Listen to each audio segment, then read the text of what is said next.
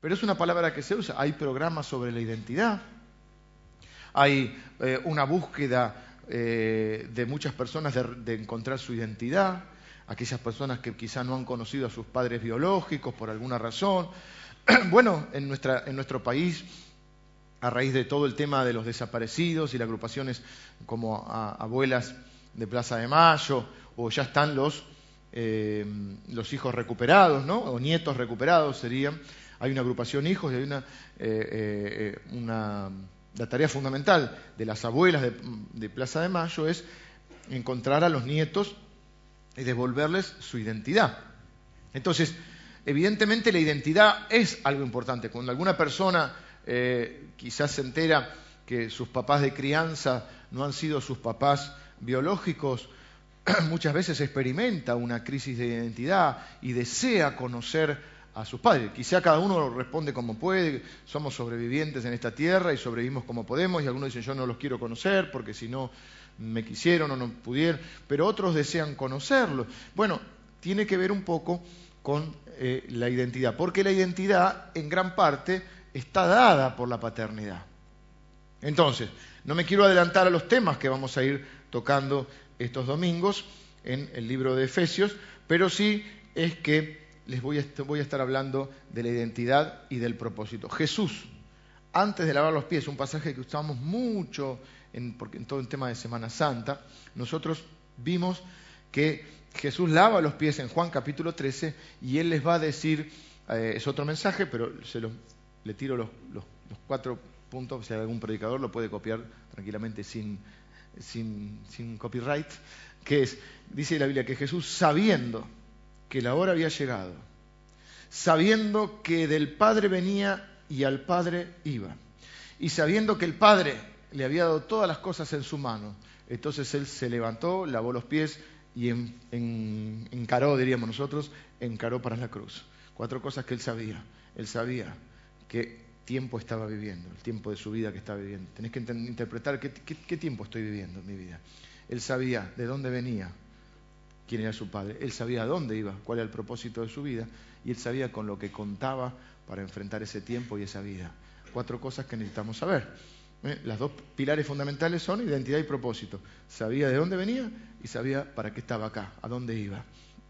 Y sabía qué tiempo estaba viviendo y con qué cosas contaba para enfrentar ese tiempo. Dios le había dado todas las cosas en su poder, en su mano.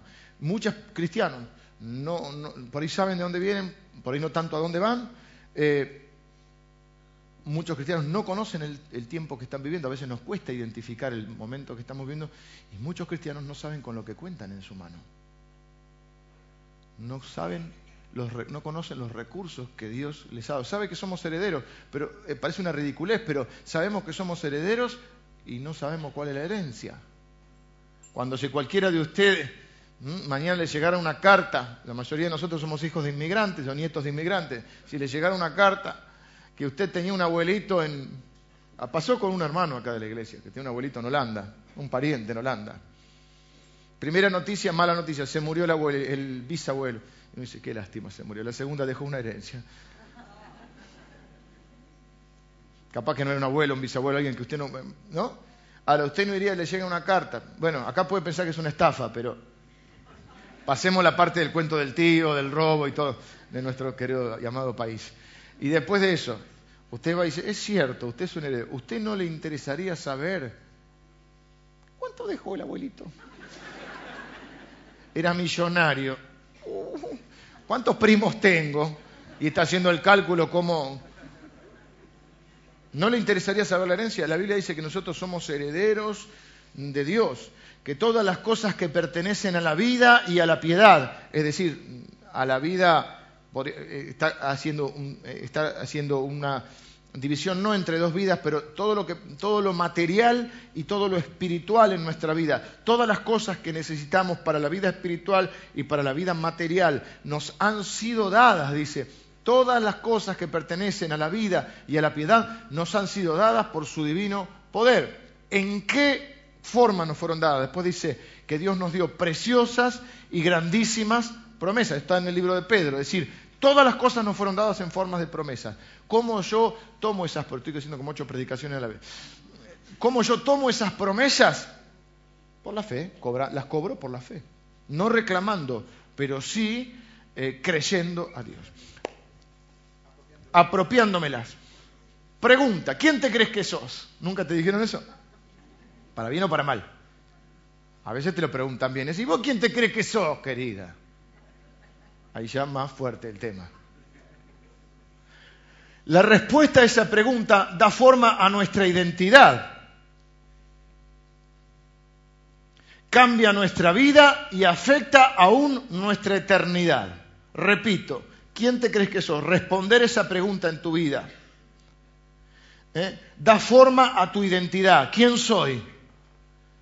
Cambia tu vida y aún afecta tu eternidad. ¿Cómo te describirías? ¿Cómo te presentás? ¿Eh? Hoy se habla mucho de autoestima y autoimagen y nosotros hablamos de identidad. ¿Quién pensás que sos? Es una pregunta importante, es el único aspecto que lo cambia todo, porque uno cuando sabe quién es, sabe qué hacer. Si no sabe quién es, no va a saber ni qué hacer. Eh, espérenme un segundo, le voy a poner para que no se apague. Ahí está. Unas cosas que ahora no se usa más, pero que se pregunta a veces en los programas de televisión, por lo menos en varios me ha llamado la atención. Ahora uno cuando hace migraciones no, no, no, no te hacen más eso. Antiguamente se llenaba una tarjeta de embarque que de migración, que cuando se cortaba, entregabas una parte y cuando volvías al país tenías que presentarla con el pasaporte. Y en uno de los ítems decía profesión, ¿a qué se dedica? Entonces siempre le preguntan a los actores, ¿y vos qué, cómo llenás la planilla, la, tarjeta? No sé por qué siempre se hace esa pregunta en los reportajes. ¿La escucharon? No importa, si no la escucharon, yo la escuché muchas veces. ¿Cómo llenarías esa? ¿A qué te dedicas? ¿Viste? ¿Cuál es tu profesión? Y entonces, bueno, a partir de eso es cómo contestarías vos esa pregunta. ¿Soy rico? ¿Soy pobre? ¿Soy flaco? ¿Soy alto? ¿Soy el gordo? ¿Soy el pelado? ¿Soy el cabezón? Eh, ¿Soy eh, eh, el hijo responsable? ¿Soy la oveja negra de la familia? ¿Soy el chistoso? ¿Soy soltero, casado, comprometido, ni casado ni nada? ¿Soy exitoso? ¿Soy un fracasado?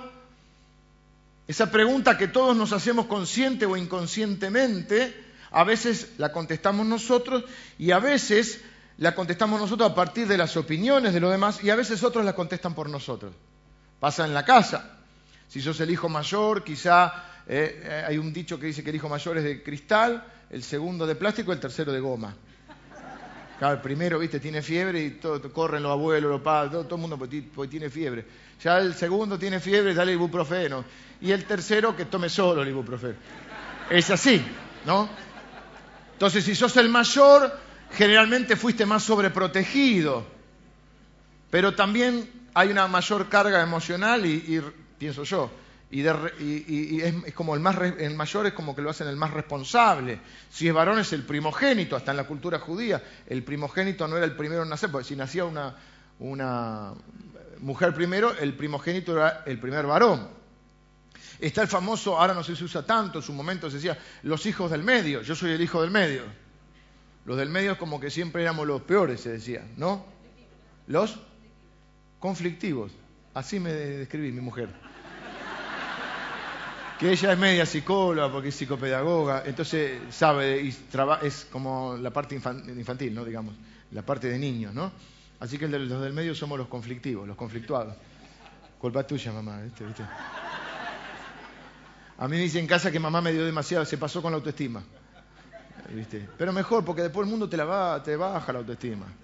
Eh, el mundo te hace pomada. No sé quién era que decía que nosotros somos, ¿cómo era la frase?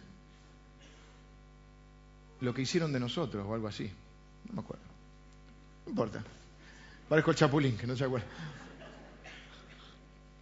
Así que en tu casa hay también un rol que te dieron el del hijo el estudioso, el inteligente, el chistoso, la oveja negra. Después pasa en la escuela. En la escuela parece que nadie tiene nombre. No sé ahora, cuando íbamos nosotros, mi papá decía, ¿ningún amigo tuyo tiene nombre? Porque uno era el gordo, el cabezón, el petit, el chino, el mono, todos eran así. ¿O no? En la y nosotros tenemos mucha costumbre de poner apodos. Y todo eso va marcando. En la escuela también tenés un rol. ¿Perteneces al grupo que querés pertenecer o lo mirás de afuera porque no te aceptan. Después llegas a la adolescencia y se complica todo. No tenemos ni mucha idea de quiénes somos, cuestionamos a nuestros papás. Es una cuestión normal, ¿no? Está bien, incluso ese cuestionamiento, porque es natural que en esa búsqueda de identidad de quién uno es, se confronte con los valores de, sus padres, cuestione cosas que los padres han hecho, o cuestionen eh, principios que los padres les han enseñado. Es un proceso normal hasta que uno define su, su, identidad y dice, ¿voy a la iglesia o no voy a la iglesia? ¿Voy a tomar o no voy a tomar? ¿Me voy a acostar con cualquiera o no me voy a acostar con cualquiera? La ropa toma una dimensión, o el aspecto toma una dimensión mucho más, más grande. Usamos los raros peinados nuevos. Por ejemplo, las argentinas todas quieren ser rubias. Vos te das cuenta en el exterior cuáles son argentinas, porque la mayoría está con el pelo aclarado. No está mal, pero digo, es, un, es, un, es una costumbre muy de acá. O claritos o cositas, vos ves. Muy fácil de reconocer a los argentinos afuera, las argentinas fuera del resto de Latinoamérica por varias cosas. Más carita lavada, quieren ser flacas. Acá no importa si sos inteligente, eh, buena, lo importante es ser flaca no es tampoco el, estándar de otros lados, pero uno vive en una sociedad y ese estándar te importa. ¿Qué se usa? ¿Qué no se usa? Ya no querés ni hablar si te quiere comprar la ropa a tu mamá o tu papá. Esa ropa, mamá. ¿O no? Las marcas. Porque la ropa es mucho más que la, es la marca. Por eso las ropas tienen la marca. Después va cambiando uno. Yo, por ejemplo, no quiero tener nada que diga, no quiero hacer publicidad gratis a nadie, pero, pero hay un momento que sí.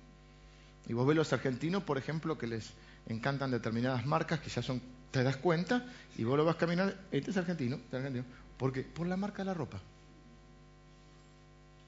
y los, los, adolescentes más, lo que antes se conocía como tribus urbanas, no sé cómo le llamarán ahora, los que se visten de una manera, los que se visten de otra, escuchan una música, y pareciera que los que no hacen eso son todos tontos o odiosos o despreciables. El que no, no está dentro de, mi, de, mi, de mis conceptos o de los que yo adopté, porque no son míos tampoco, ¿viste? El que escucha una música, no, no, no, todo eso es odioso, despreciable, ¿Por qué? Porque estamos buscando una identidad.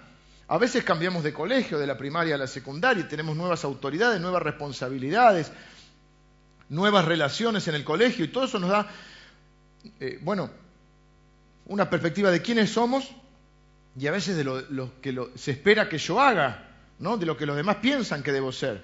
Crecemos, tenemos la oportunidad de reinventarnos, terminamos la secundaria, eh, después están esas, eh, esos reencuentros posteriores, pasan 10, 15 años, y algunos siguen igual y algunos este, se han reinventado.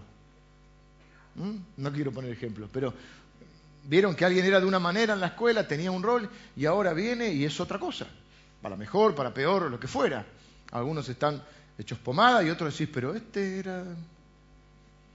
Mirá vos, este que era el gordito, y ahora mirá, ¿eh? qué facha tiró el tipo es un exitoso o no. Tenemos la oportunidad de reinventarnos, la oportunidad de, ver cómo nos vamos a presentar, qué decisiones va a tomar, qué rumbo va a tomar mi vida, ¿eh? quién soy o quién voy a ser, qué carrera voy a seguir, con quién me voy a casar, esa etapa donde tomamos las decisiones más importantes y algunos nos casamos.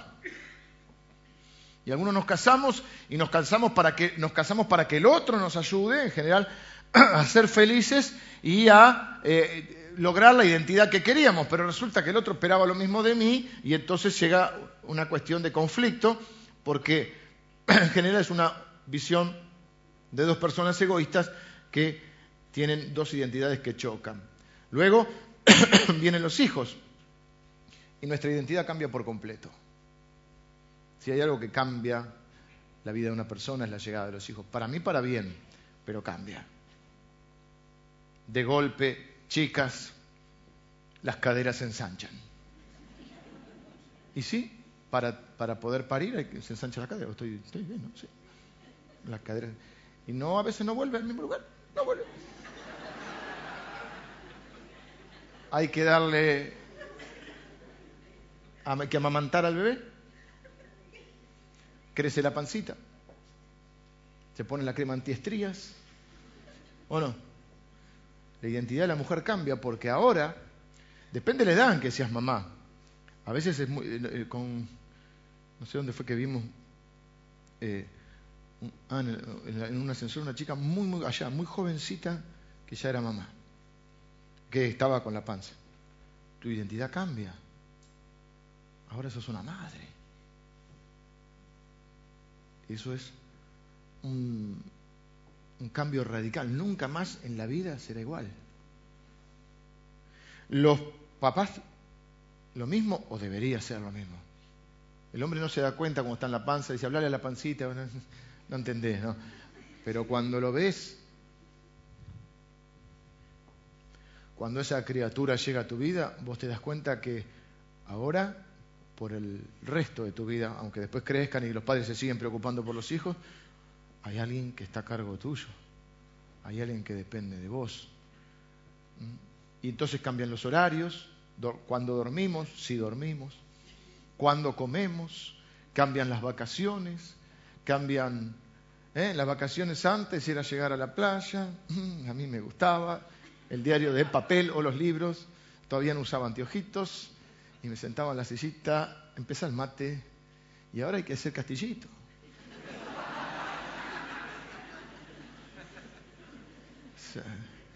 Y todo lindo, pero momento que las palabras no alcanzan.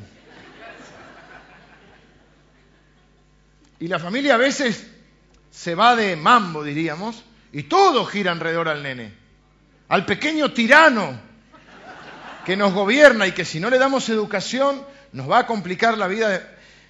Los hijos son el, lo más lindo que tenemos, pero obviamente el problema más grande o la ocupación más grande. Es el mejor trabajo del mundo, pero es un trabajo. Y el problema es cuando ves esas familias donde el pequeño tiranito ya se avivó de, entrada y gobierna todo, abuelo, padre, madre, tía. Y no, tampoco está bien ese, ese, ese, ese rol del chico, ¿no? Pero todo gira en torno a eso. Y muchos matrimonios se terminan con muchos conflictos, o se terminan definitivamente, por no poder atravesar esa etapa que es tan linda, pero con sus particularidades, y como nos cambia tanto la vida y la identidad, tenés que vender el auto deportivo para comprarte la camionetita. Antes eras un hombre, ahora sos un padre de familia en la camionetita. Y vos antes pasabas a todo y decías, andame rápido, ¿eh? bajate y anda caminando si vas tan despacio. Y ahora te pasan. Y vos, decís, pero yo estoy feliz con mi cacharrito. No, no, no estás feliz. ¿Eh? Lo tuviste que vender para comprar la casa, cuando te casaste, ¿no es cierto? ¿Eh? Y empezar de vuelta con el cacharrín. Crece el pequeño demonio, el pequeño tirano, entra en la adolescencia donde se vuelve un tirano tremendo, pero un día el tirano crece, lo sacamos adelante y hoy es un hombre de bien, pero quedó el nido vacío. Los miro a ellos no porque a ellos también quedó el nido vacío, pero además porque eh, enseñaban acerca de eso bastante, ¿no? Eh, y ahora nos miramos y decimos, ¿quiénes somos, vieja, ahora? Porque hasta ahora era el papá de, la mamá de, y nos quedamos juntos, quizá por, no nos separamos por los chicos, fuimos a la iglesia por los chicos, pensamos las vacaciones en función de los chicos, el presupuesto en gran parte en función de los chicos, nuestro tema de conversación era los chicos y ahora los chicos son grandes. ¿Y ahora quién soy? Porque siempre la pregunta es ¿quién soy? ¿Y ahora quién soy? Y entonces empieza la crisis del nido vacío. Quizás son dos desconocidos que van a... nosotros a veces cuando vamos a comer a algún lado, observo la gente y hay, matrimonios, o pareja, uno no sabe, uno se da, pero uno se da cuenta si es matrimonio o pareja porque las parejas hablan, o la cita, y los matrimonios no. Están así mirando por la ventana, ¿no? Sí, ¿por qué se ríen hoy? Los pasatiempos, las amistades, todo cambia. las cosas que definían quiénes éramos desaparecen o cambian. O al menos son afectadas de alguna manera. A veces resultan divorcio porque el ídolo se fue de casa. Y lo que nos mantenía unidos era por ellos, por los chicos. Nuestra identidad entra en una crisis. ¿Sienten eso? Yo a veces también lo puedo sentir en determinadas etapas de mi vida. Sentir determinadas crisis cuando vos te enfrentás a cosas nuevas. Un nuevo trabajo. Por ahí tu identidad te la da tu trabajo. Y de golpe te echan del trabajo. Y vos tuviste, no sé, 20 años en ese trabajo. Y vos eras, es más, estabas acostumbrado a atender el teléfono y decir, mm, no sé, mm, Gustavo Moreira de Rescate, un día de mañana, porque pasa con el ministerio, o eso, Leandro Conochi de la Iglesia del Salvador, y el día de mañana no estoy más, ¿y quién soy ahora? ¿Cómo me presento? Mi identidad estaba más en el hombre. Las mujeres se encuentran y se preguntan, ¿te casaste? ¿Tuviste hijos? Después preguntan también si Pero el hombre lo primero que pregunta, ¿a qué te dedicas? Porque eso nos da la identidad. A los hombres nos da la identidad. No es que nos da, es que buscamos la identidad en esas cosas. ¿Y cuando no tenemos eso? El auto es mucho más que el auto, chicos. Por más que le convenzamos a nuestras mujeres para que no, protesten de que es buen negocio, nunca es buen negocio. Digámoslo, total, ellas no escuchan. Ahora, nunca es buen negocio. Siempre que compras auto, a la larga, entre la transferencia y esto, es muy raro que sea buen negocio. Pero vos decís, no, vieja, bueno, en realidad porque querés volver a tener un auto que te haga sentir que te representa.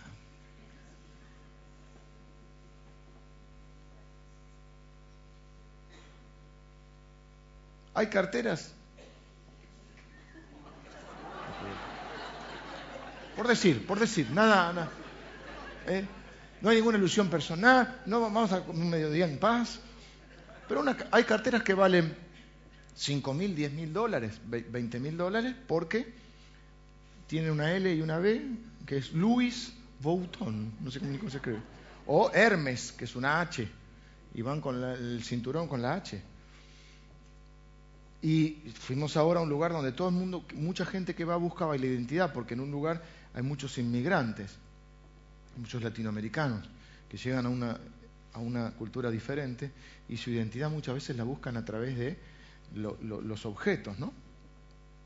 Eh, después, una etapa que también pasa en la vida, ¿por qué no? A veces viene la etapa de la vejez o de la adultez mayor, como se dice, quizá alguno ha quedado viudo, viuda, quizá vienen los nietos, pero quizá los hijos se mudaron lejos y uno los ve de vez en cuando y se pregunta, ¿quién soy? Bueno, no leímos la Biblia todavía, así que vamos a leer Génesis 1, 26 y 28. Vamos a hacernos otra pregunta ahora en estos minutos que nos quedan, y es, ¿quién dice Dios que soy? Génesis 1, 26 y 28 lo va a leer Alejandra. Entonces dijo Dios, Hagamos al hombre a nuestra imagen, conforme a nuestra semejanza, y señoree en los peces del mar, en las aves de los cielos, en las bestias, en toda la tierra, y en todo animal que se arrastra sobre la tierra. Y creó Dios al hombre a su imagen, a imagen de Dios lo creó, varón y hembra los creó. Y los bendijo Dios, y les dijo, Fructificad y multiplicaos, llenad la tierra y sojuzgadla, y señoread en los peces del mar, en las aves de los cielos y en todas las bestias que se mueven sobre la tierra.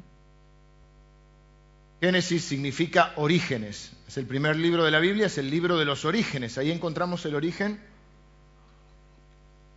de todas las cosas, excepto, Dios, porque Dios es el creador de todas las cosas. Pero el Génesis significa eso, origen.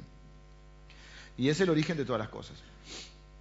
En ese origen está nuestro origen también, ¿no? Y dice entonces ahí que está el comienzo de nuestra identidad. La Biblia dice que Dios dijo, hagamos. ¿Por qué dice hagamos en plural? ¿A qué alude Dios? A la Trinidad. Dios Padre, Dios Hijo y Dios Espíritu Santo. Hagamos al hombre, y se refiere hombre y mujer, a la humanidad, no al, porque dice, hagamos al hombre a nuestra imagen y semejanza, y dice, varón y hembra los creo.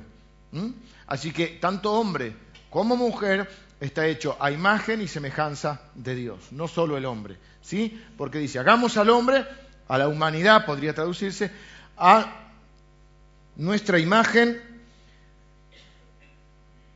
conforme a nuestra semejanza, para que señore, y después dice, y creó Dios al hombre a su imagen.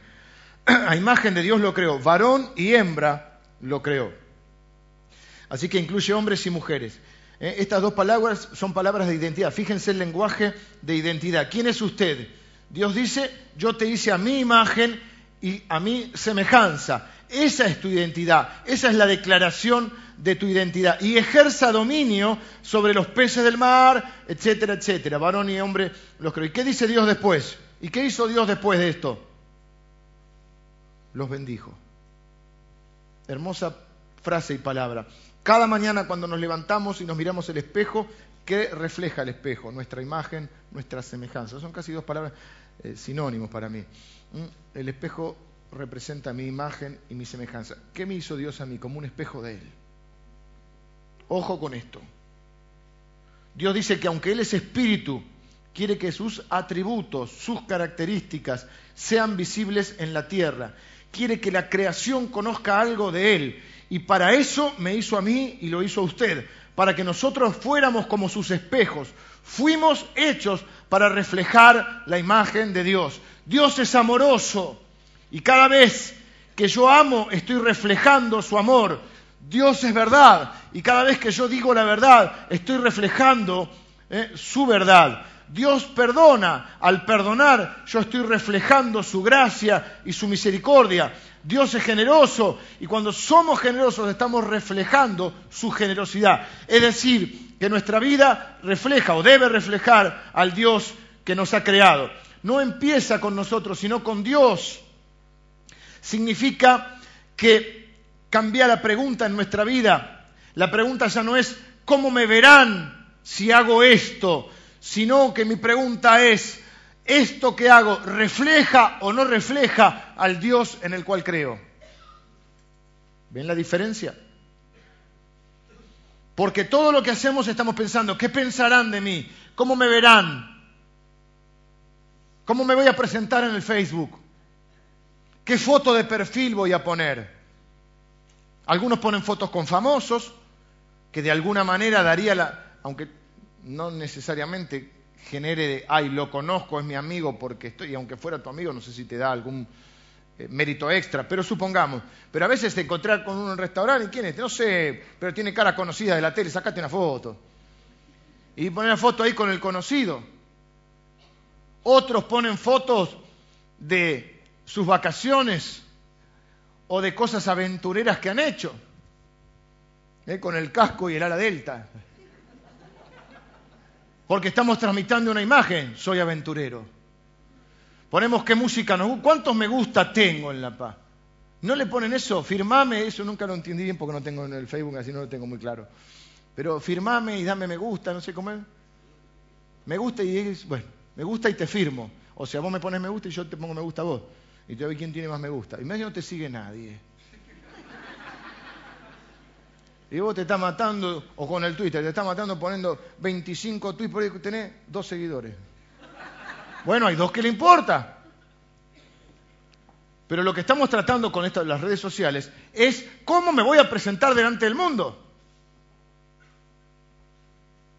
Y todas las decisiones que tomamos, o muchas, en general, se basan en eso. ¿Cómo me van a ver si hago esto? Si me visto así, si me peino así, si hablo así. ¿Por qué será que en diferentes lugares o ámbitos se usa una jerga, un vocabulario, un tono de voz, un, un acento, por así llamarlo, no sé si es un acento, una forma de hablar, ustedes me entienden, que hay determinados lugares no muy lejanos, aquí, a veces en, el mismo, en la misma ciudad, pero unos hablan de una manera y otros hablan de otra. Se visten de una manera y de otra, ¿o no? Porque esa, pero esa es la pregunta equivocada. La pregunta sería, si hago esto, ¿cómo pueden ver a Dios en esto que hago?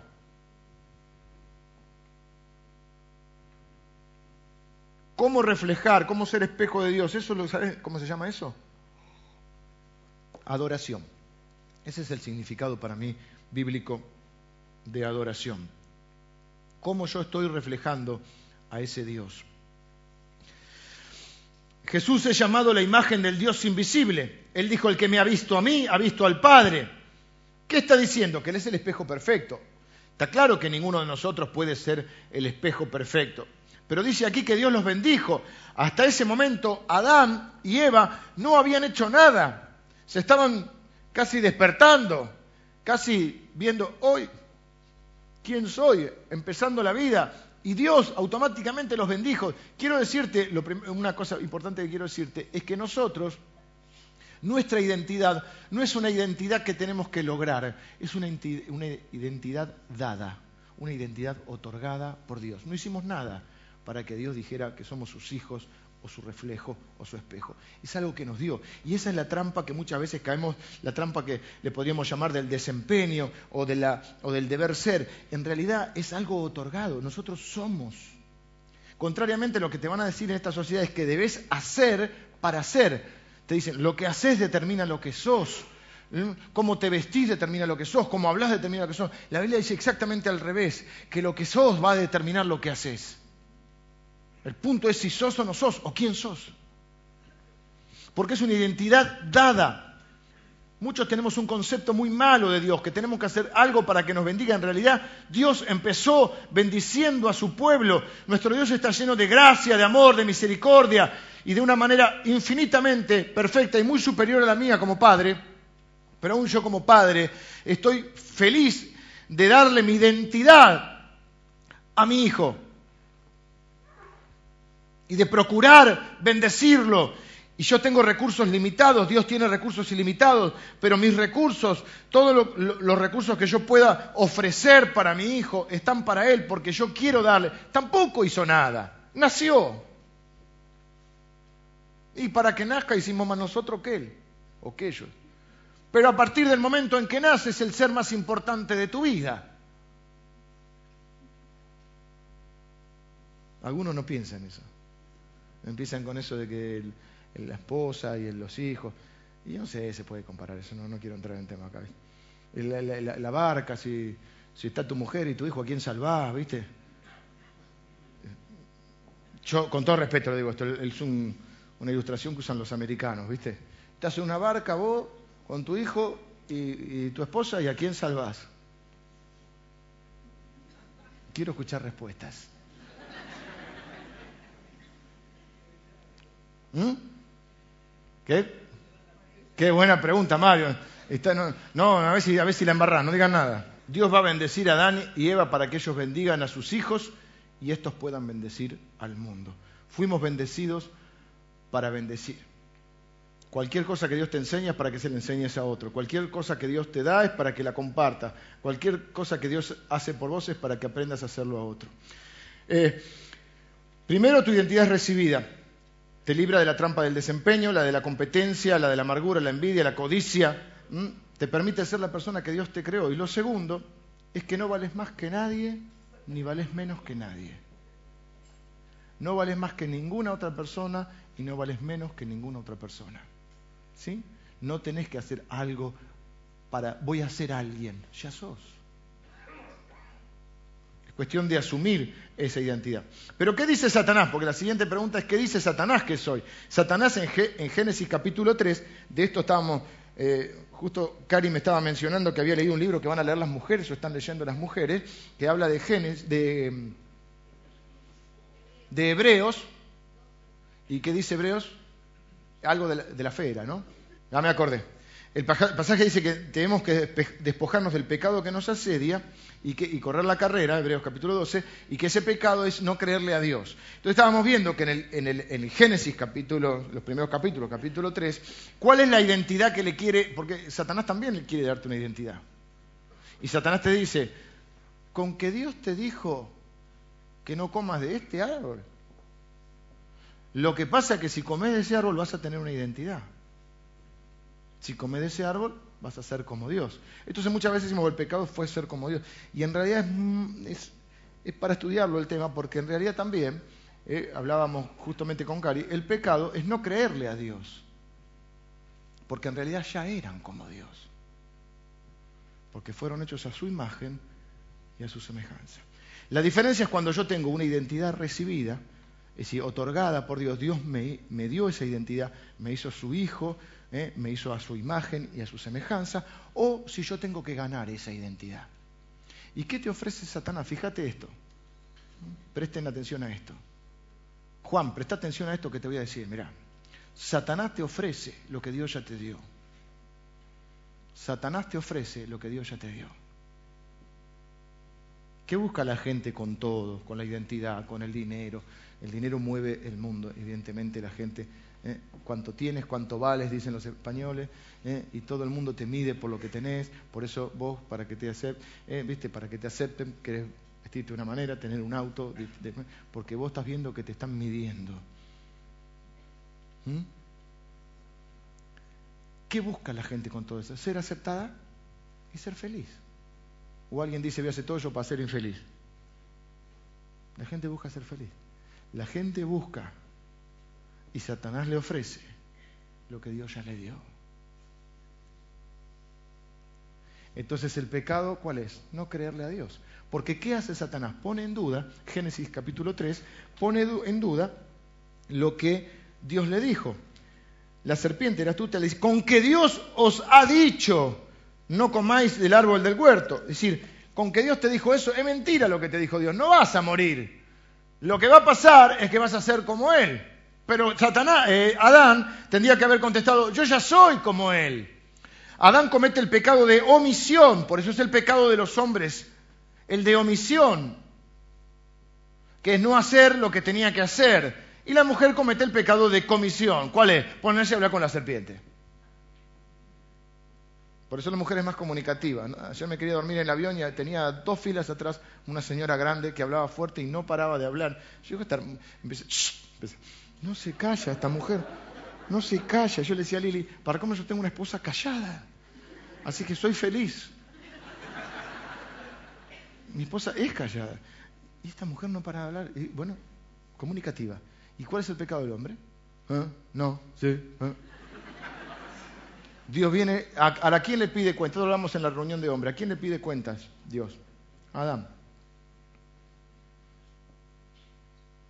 Adán, ¿qué pasó? No sé. Eva me dijo que comiera. La mujer que me diste. ¿Eh? Entonces siempre a partir de ahí vamos echando el todo está en nuestro padre Adán y nuestra madre Eva. Toda nuestra, nuestra, nuestro mapa psicológico emocional está explicado en Adán y Eva. Por eso la mujer no tiene problema con Dios, tiene problema con el hombre. Y el hombre tiene problema con Dios. También viene de Adán y Eva. El poder de una mentira, anoten esta, el poder de una mentira está en que no necesita ser verdad para destruir a alguien. Una mentira funciona porque su poder está en la credibilidad que le demos. Por eso en otra parte Jesús dice, conoceré la verdad y la verdad os hará libres. Satanás es responsable por su mentira, pero usted y yo somos responsables por creer en sus mentiras. El poder de la mentira no está en su veracidad, está en si el otro la cree o no la cree.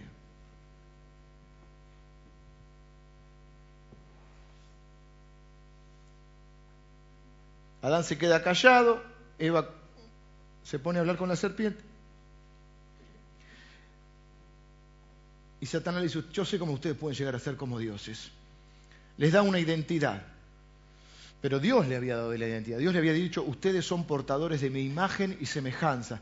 Satanás debilita la confianza en la palabra de Dios y los tienta en el orgullo. Hay una manera que ustedes pueden llegar solos a ser como dioses. No necesitan a Dios.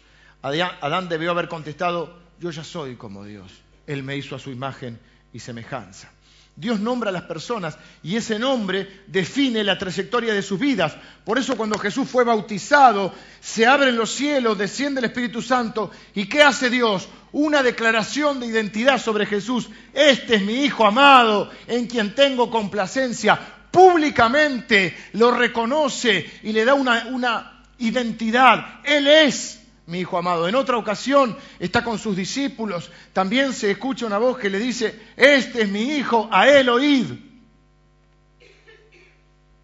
Jesús dice cosas como, Yo soy la vid, yo soy el buen pastor, yo soy el camino. Todas son declaraciones de identidad. Jesús sabe quién es. Y en gran parte Jesús resistió la tentación, superó la frustración y soportó el sufrimiento porque sabía quién era, reafirmando su identidad. ¿Cuál, ¿Qué cuestiona? Hace mucho que no predico, así que ténganme paciencia. Sé que terminaron temprano, pero... ¿Cómo, ¿Qué es lo que cuestiona Satanás en la tentación? Estoy pensando con ustedes juntos, así que ayúdenme. ¿Cuál es la tentación? Hermosa. Si eres hijo de Dios, hace esto. Si eres hijo, o sea, demostra. Lo está tentando. Jesús dice, yo no tengo, no tengo que demostrar nada, yo ya sé quién soy. Si eres hijo de Dios, transforma las piedras en panes. Si eres hijo de Dios, y le, y le, cita la Biblia, porque escrito está. El diablo sabe la Biblia, más que nosotros. Porque escrito está. Porque escrito está tres veces. ¿Y cómo contesta Jesús? También. Sí, pero también escrito está. Pero Jesús sabe que Él estaba. La última tentación para mí es en la cruz. También estoy pensando con ustedes, así que ayúdenme. Porque en la cruz allá el, no es el, ladrón, el ladrón que le dice, si eres hijo de Dios, bájate de la cruz. No es una tentación. Quizás Jesús no lo tomó así, pero vos estás sufriendo. Todo lo que vimos en la pasión de Cristo durante Semana Santa. Y de golpe decís, ¿qué estoy haciendo acá? Yo soy el Hijo de Dios. Si eres Hijo de Dios. ¿Dónde quieren afectarlo? En su identidad. Satanás todavía nombra a las personas también. Por eso dice la Biblia que Él es un mentiroso, que Él es el acusador y tratará de nombrarnos y que ese nombre se vuelva una identidad para nosotros. Satanás va a intentar nombrarte, darte un nombre o un sobrenombre para que vos te lo creas y funciones de acuerdo, porque uno vive de acuerdo a lo que cree. No a lo que dice, a lo que cree en el fondo de su corazón. Y si Satanás te dice que vos sos un error, vos vas a vivir creyendo que sos un error. Y si Satanás te dice que vos sos un inservible, vos vas a querer vivir creyendo que sos un inservible. Satanás te nombra, te miente, o te acusa, vos sos sucio y haces cosas sucias. Personas que han sufrido abusos o cosas así pueden creer ese tipo de mentiras o han hecho cosas malas, porque todos hemos hecho cosas así.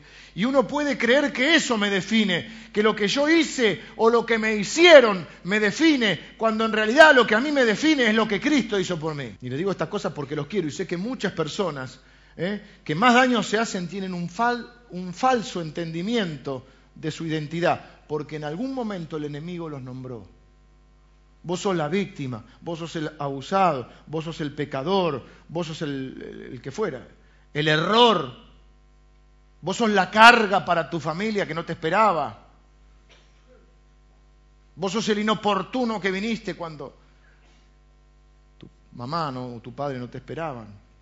Vos sos el rechazado. Vos sos el fracasado. Vos sos el culpable.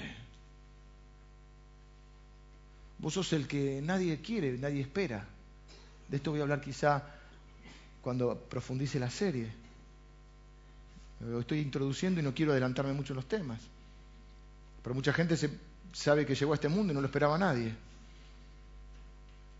Entonces, si nadie te esperó, si nadie te quiso, Quizá por eso David dijo, ni aunque mi padre y mi madre me dejaran, Dios me recogerá, no se olvidará de mí.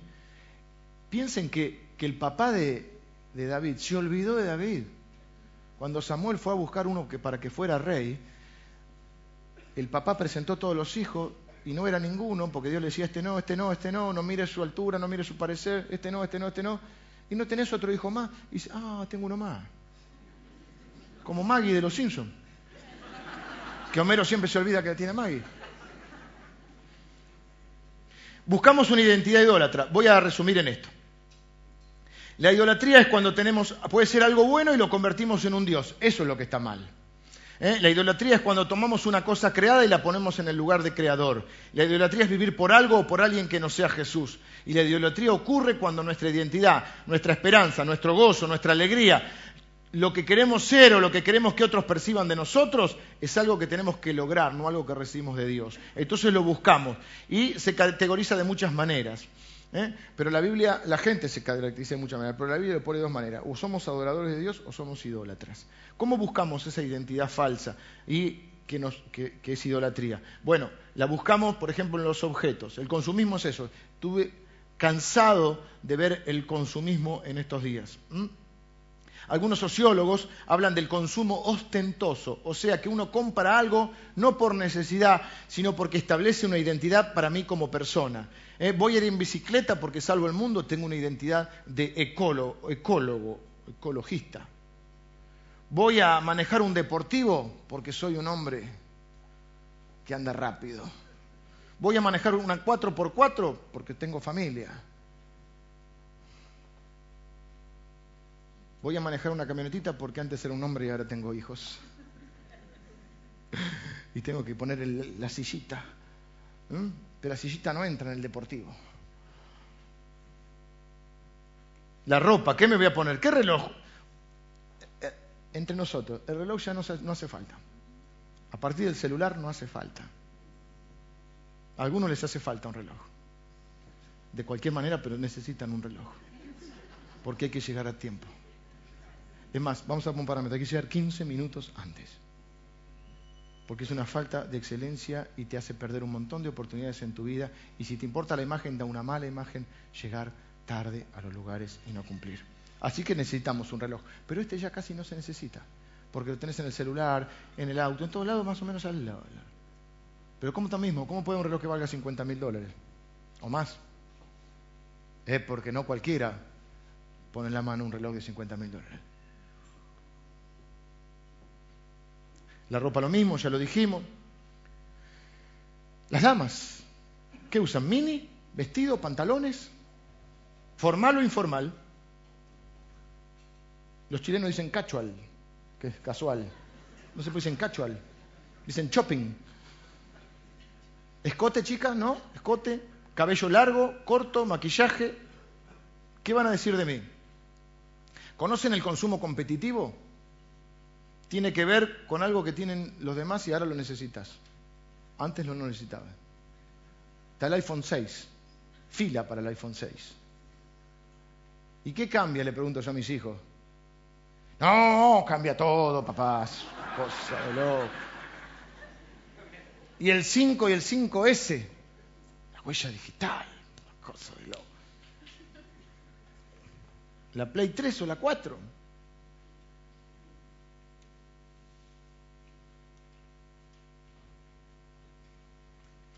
Otra cosa, además de los objetos que se lo mencioné, también mencioné los roles. Soy estudiante, el primogénito, el responsable, el chistoso. ¿Mm? Que no está mal, soy abogado, soy médico, soy contador, soy empresario, no está mal tener eso. El tema es cuando eso lo ponemos en el lugar de Dios. ¿Qué significa eso? Que eso es lo que me define. Que si me falta eso no sé quién soy.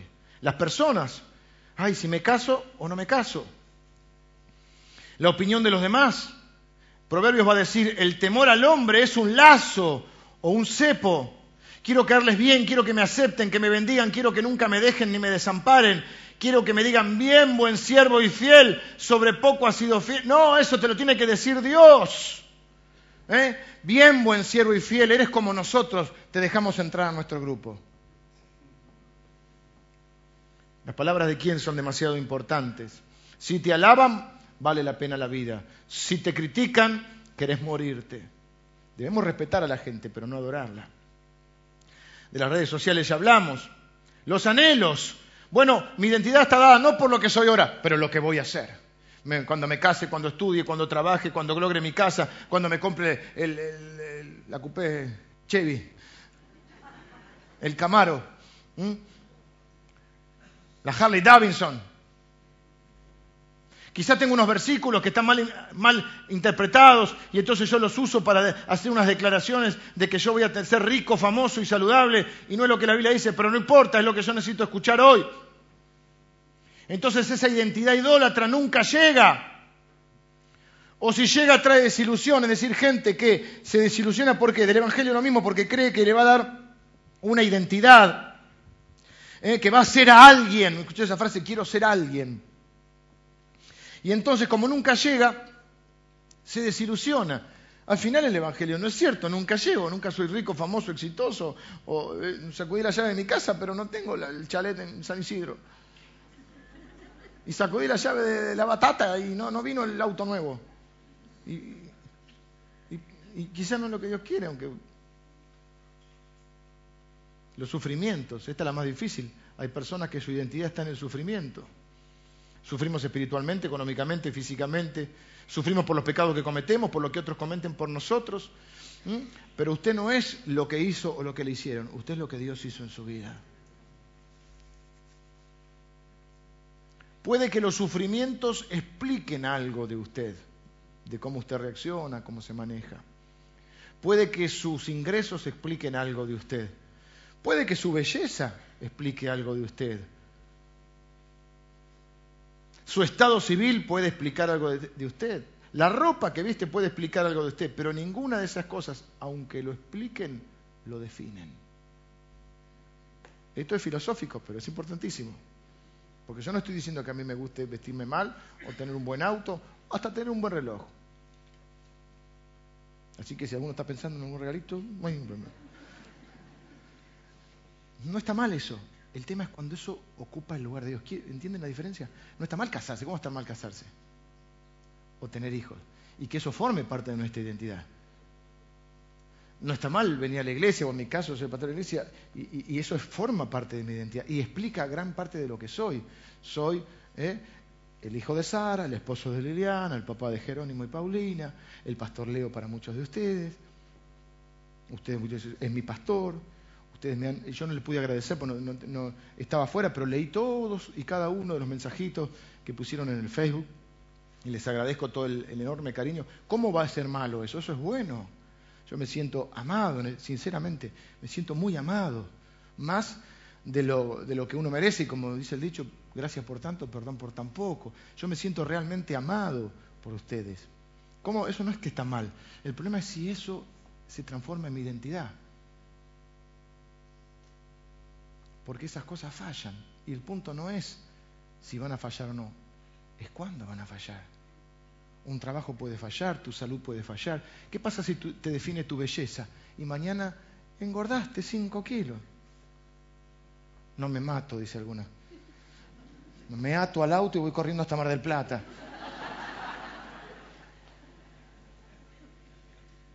¿Qué pasa cuando tus cuando lo que dijimos, tus hijos cambian tu, eh, tus hijos o el tiempo cambian tu cuerpo.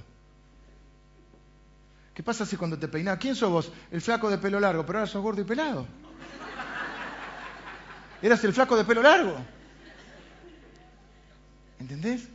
Que no son cosas malas en sí. Si te gusta el pelo largo, si te gusta vestirte normal. El problema es cuando eso, vivís con temor o de perder eso, que es lo que puede pasar, entonces caes en una crisis de identidad o quiero decir algo más con respecto al tema, estoy mirando a porque tiene que ver con esto. A veces dentro de los sufrimientos la gente se define por lo que ha sufrido de esta manera.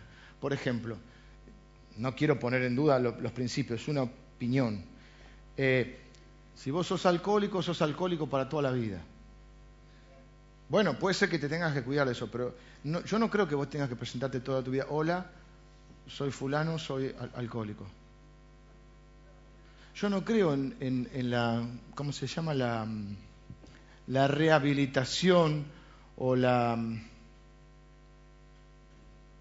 la recuperación. Vamos a usar un término más bíblico nosotros. Nosotros vamos a creer en la redención. Porque la recuperación es volver al estado de antes. Y en realidad el estado de antes es lo que lo llevó al alcohol, a la droga. Por eso lo, lo, miraba atado porque trabaja con el Ministerio nosotros creemos en la redención de las personas. Y redimir es otra cosa, es que Dios nos rescate. Por eso se llama rescate el ministerio que Él tiene. Nosotros no estamos tratando de recuperar la vida que tenían antes de Cristo. Estamos tratando de redimir su vida en Cristo. Usted no es lo que usted hizo, usted es lo que Jesús hizo. Termino, vengan los músicos, que si no me van a criticar cuando terminan temprano y después tengo problemas yo.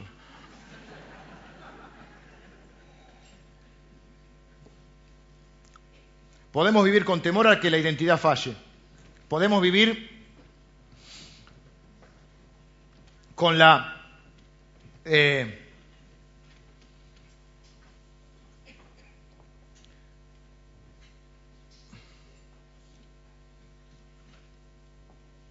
bajo la, digamos,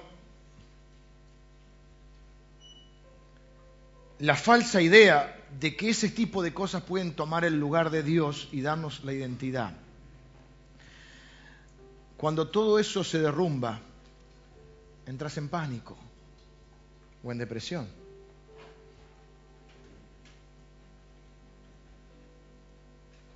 Entras en un desprecio por vos mismo, si te echas la culpa.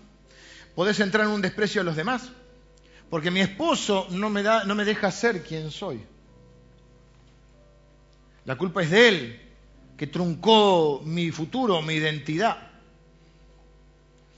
O, y ahí ya empieza, me engañaste, me mentiste, pega la vuelta. Y si no encontramos a quien, como hizo Adán, porque tenía a Eva y nadie más, y Eva lo estaba mirando fijo así, dijo, la mujer que me diste, la culpa es de Dios. Yo lo único que te pedí era una esposa, lo único que te pedí era una casa, lo único que te pedí era tener salud, lo único que quería era tener un hijo. Pero soy un fracasado. Es un desprecio egocéntrico, es un desprecio centrado en otros, es un desprecio centrado en Dios.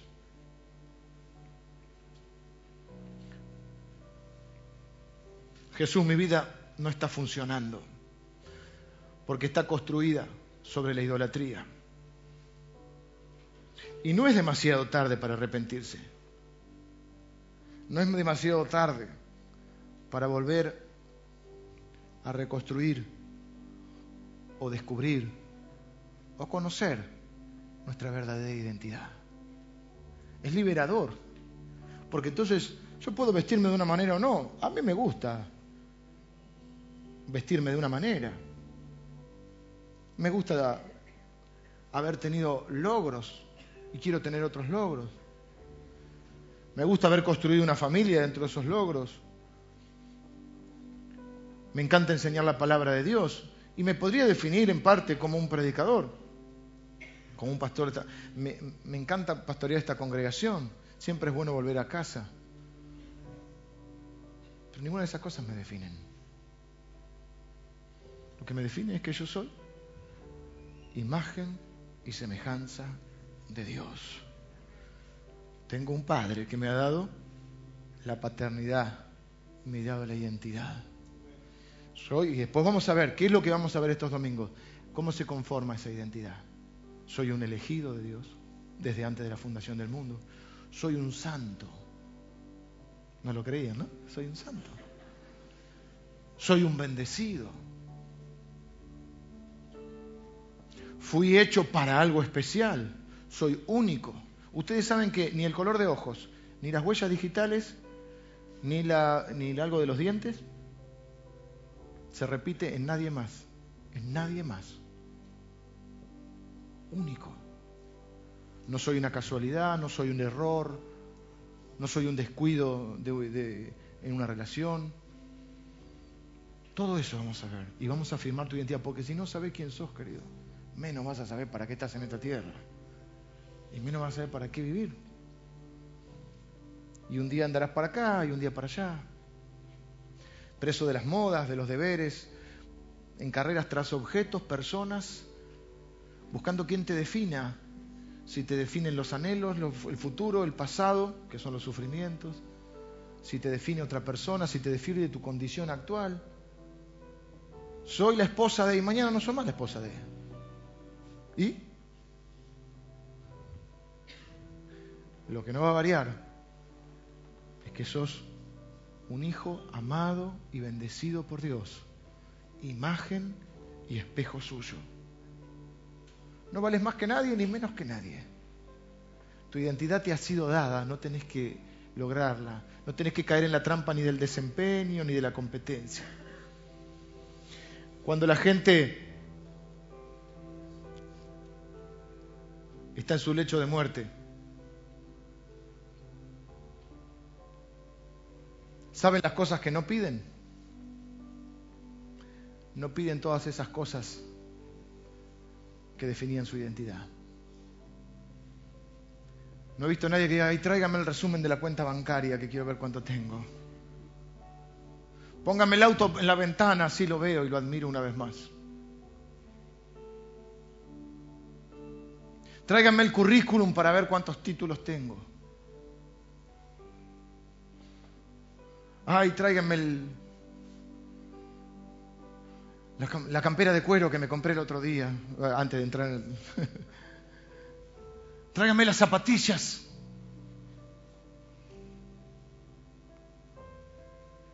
Tráigame el boletín de la escuela. Quiero ver mi promedio. Ay, tráigame la balanza, quiero ver cuánto peso.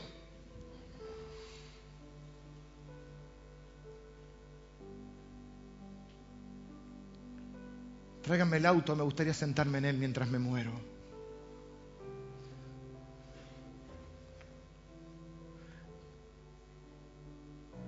Al final lo único que importa es Jesús y las personas. ¿Qué pide la gente? Los cristianos nos preparamos para ir con el Señor. ¿Y qué queremos al lado nuestro? Las personas que amamos. Nada más. Jesús, la Biblia dice, que nada nos vamos a llevar de este mundo, nada. Bueno, como digo yo, nos quedarán los recuerdos hasta el último momento. Pero ¿quién soy yo acá? Por eso dije, va a afectar mi vida, pero también va a afectar mi eternidad. Porque ¿quién soy yo? me va a hacer enfrentar ese momento de otra manera, sabiendo que es un paso necesario para estar con Cristo en la eternidad. ¿Por qué? Porque soy un hijo de Él, salvado, amado, redimido, Voy a terminar orando. Lo único que permanecerá hasta que sea unido a Él va a ser mi identidad. Jesús y su pueblo es lo único que permanece y su palabra. Quiero orar.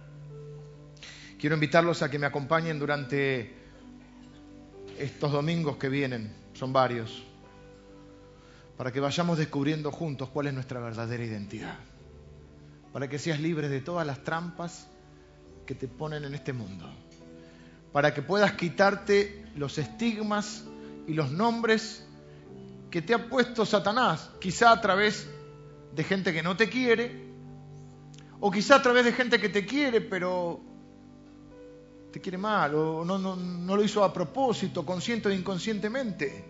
Te estigmatizaron, te nombraron oveja negra, el que tiene el perfecto, el que tiene que hacer todo bien, el inútil, el, ultra responsable, el serio, el chistoso, el payaso, el mentiroso, el sucio, el abusado, la víctima, el pecador, el irrecuperable pero Dios te ha nombrado y ha dicho, sos mi imagen y sos mi semejanza. Y te voy a bendecir. Y te bendigo, no dijo te voy a bendecir, y te bendijo. Y te bendijo. Señor, yo oro en esta mañana por tu pueblo. Pido contra el enemigo sus siervos, sus obras y sus efectos. Oro contra las mentiras que creemos y con las mentiras que algunos están creyendo en este tiempo.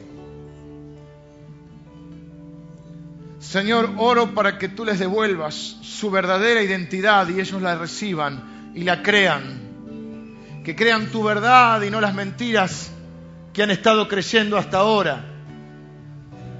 Señor, con humildad, arrepentimiento, venimos a reconocer que tú viniste para que naciéramos de nuevo, para darnos una nueva vida, una nueva identidad, un nuevo propósito, un nuevo destino. Pido por mis amigos que están en este lugar, por los que pertenecen a ti, Señor, que se den cuenta que su verdadera identidad es recibida que no la deben ganar, que ya la ha ganado Cristo para nosotros. Que podemos tener muchos logros y está bien, que podemos adquirir cosas y está bien, que podemos construir relaciones y está bien, pero nada de eso nos define al punto que nos define lo que tú has hecho por nosotros. Señor, nuestra vida no está exenta de un montón de particularidades y de características, pero nuestra identidad está firme en ti y servirá hasta el último día, el más importante de nuestras vidas. Y aún en la eternidad, o aún la eternidad estará definida por nuestra identidad. Oro para que nuestra esperanza y nuestra identidad sean en Cristo hasta el último día de nuestras vidas. En el nombre de Jesús, bendigo a mis hermanos. Te bendigo ahora, te bendigo, te bendigo, te bendigo en el nombre de Jesús.